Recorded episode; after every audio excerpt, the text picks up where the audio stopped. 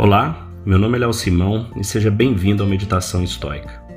A cada episódio eu vou ler uma breve passagem que me inspirou e me deu forças para superar desafios que vivi em algum momento da minha vida. Essa filosofia prática de vida com mais de dois mil anos guiou alguns dos maiores homens e mulheres da história, nos momentos mais difíceis que eles enfrentaram. Espero que ela também possa te ajudar. Para maiores informações, visite Meditação Estoica no Instagram.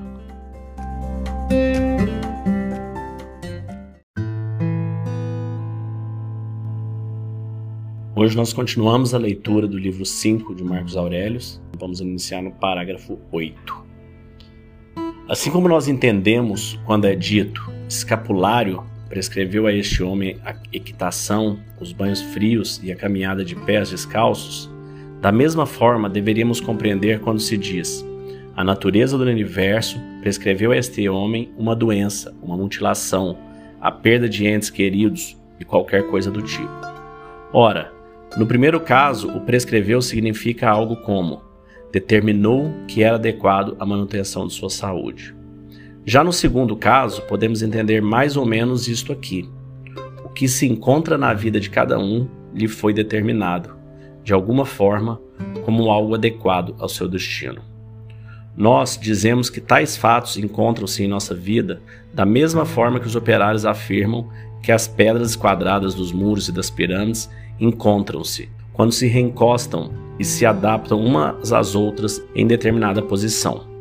Em suma, porque é uma combinação única, harmônica. E da mesma forma que o universo, este corpo descomunal, se decompõe de todos os corpos. O destino, esse mistério insondável, se compõe de todas as causas. O que quero dizer é que é algo que até mesmo os ignorantes conseguem compreender. O destino trouxe isso a tal pessoa. E de fato assim se passa, porque foi para ela que aquilo foi reservado. Assim sendo, devemos buscar aceitar a parte que nos cabe do destino, como se fosse uma das prescrições de Esculápio. Ainda que possa haver tanto amargor na receita médica, nós a suportamos, na esperança de restabelecermos nossa saúde.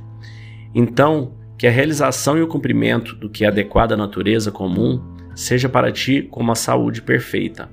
Aceita, portanto, o que o destino lhe prescrever, mesmo que pareça demasiadamente penoso, tendo em mente que você age em prol da saúde do universo inteiro para a prosperidade e a realização dos desígnios de Zeus. Pois que nada ocorre a ninguém que não seja útil ao todo, e nem a natureza de alguém, seja quem for, concorre para nada que não seja proveitoso e necessário para sua alma reinante. Dessa forma, você tem duas razões para amar o que sucede em sua vida. Uma, porque foi concebido e prescrito para ti e de qualquer modo já está lá inserido desde o princípio, no fio da sua vida, porque os olhos daquele que administra o universo, tudo que se sucede a cada ser em particular, concorre para a ordem, a perfeição e a própria continuidade do universo em si. Assim sendo, o todo violaria sua própria integridade caso atentasse contra o encadeamento de suas partes ou a concatenação de suas causas. Mas é você mesmo quem o viola Desta mesma forma, sempre que se revolta contra o seu destino, não alimente o desgosto, não se desanime, nem se desespere, se nem sempre consegue colocar em prática os princípios verdadeiros. E após haver falhado, coloque-se novamente de pé, esteja satisfeito se a maior parte do que realiza é consistente com a natureza humana e busque amar tais princípios de modo a logo retornar para sua companhia. Não busque a filosofia como um menino que corre atrás do seu mestre, mas sim como os que recorrem à esponja e à clara de ovo quando sofrem da vista, ou como os enfermos que recorrem aos emplastros e às duchas quentes. Desta forma, verá que não é assim tão difícil obedecer à razão, porque é precisamente nela que encontrará repouso. Compreenda isso. A filosofia deseja o mesmo que a sua natureza, e você era você quem buscava algo em desacordo com ela, Alguém poderia dizer: mas o que vai mais de acordo com a minha natureza do que aquilo que eu já faço normalmente? Ora, e não é precisamente assim que a luxúria nos desvia dos nossos caminhos?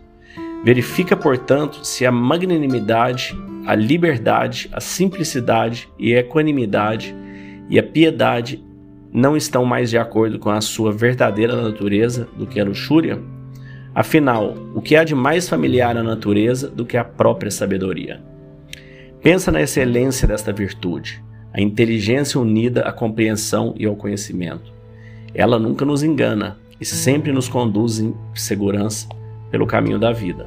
Conforme as coisas mergulham, por assim dizer, em certa obscuridade, há filósofos, que não são poucos nem medianos, que creem em coisas inteiramente inefáveis. Até mesmo os estoicos parecem ter achado coisas difíceis de compreender. Afinal, nossos julgamentos são instáveis. Onde está o homem que nunca mudou de opinião? Agora, compare isso tudo com os objetos, como são efêmeros, insignificantes, expostos a cair nas mãos de prostitutas, de devassos ou de ladrões. Em seguida, examine a moral daqueles com quem você convive. É quase intolerável suportar os menos imorais, para não dizer que cada um mal suporta a si mesmo. Ora, que então pode ser valorizado? O que deve ser inteiramente desejado em meio às trevas e à corrupção dessa torrente de coisas através do tempo? Não consigo imaginar.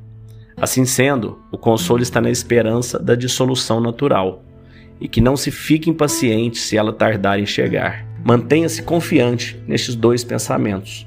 Primeiro, que nada me ocorrerá que não seja em conformidade com a natureza do universo. Segundo, que depende somente de mim mesmo abdicar de violar ao meu Deus e ao meu demon, pois não há homem que possa me obrigar a tal. No que estou empenhando minha alma agora?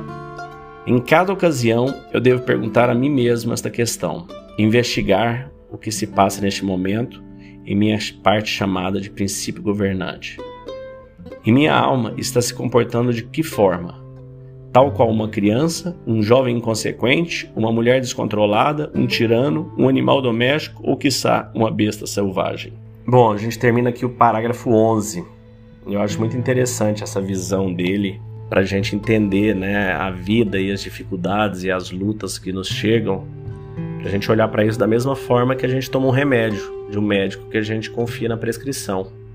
Ele nos dá aquela prescrição, por pior que possa ser o remédio. Muitas vezes esse remédio é, inclusive, se abster de coisas que você gosta de comer, de beber. Muitas vezes é se exercitar, muitas pessoas não gostam, isso para essas pessoas é difícil. Então, assim, a gente vê que as coisas que acontecem na nossa vida, ela vem para a nossa evolução enquanto ser. Qualquer que seja a sua religião, no que quer que seja que você acredite, todas elas têm o princípio da evolução como ser. E é isso que ele conversa consigo mesmo durante é, todos esses parágrafos aqui.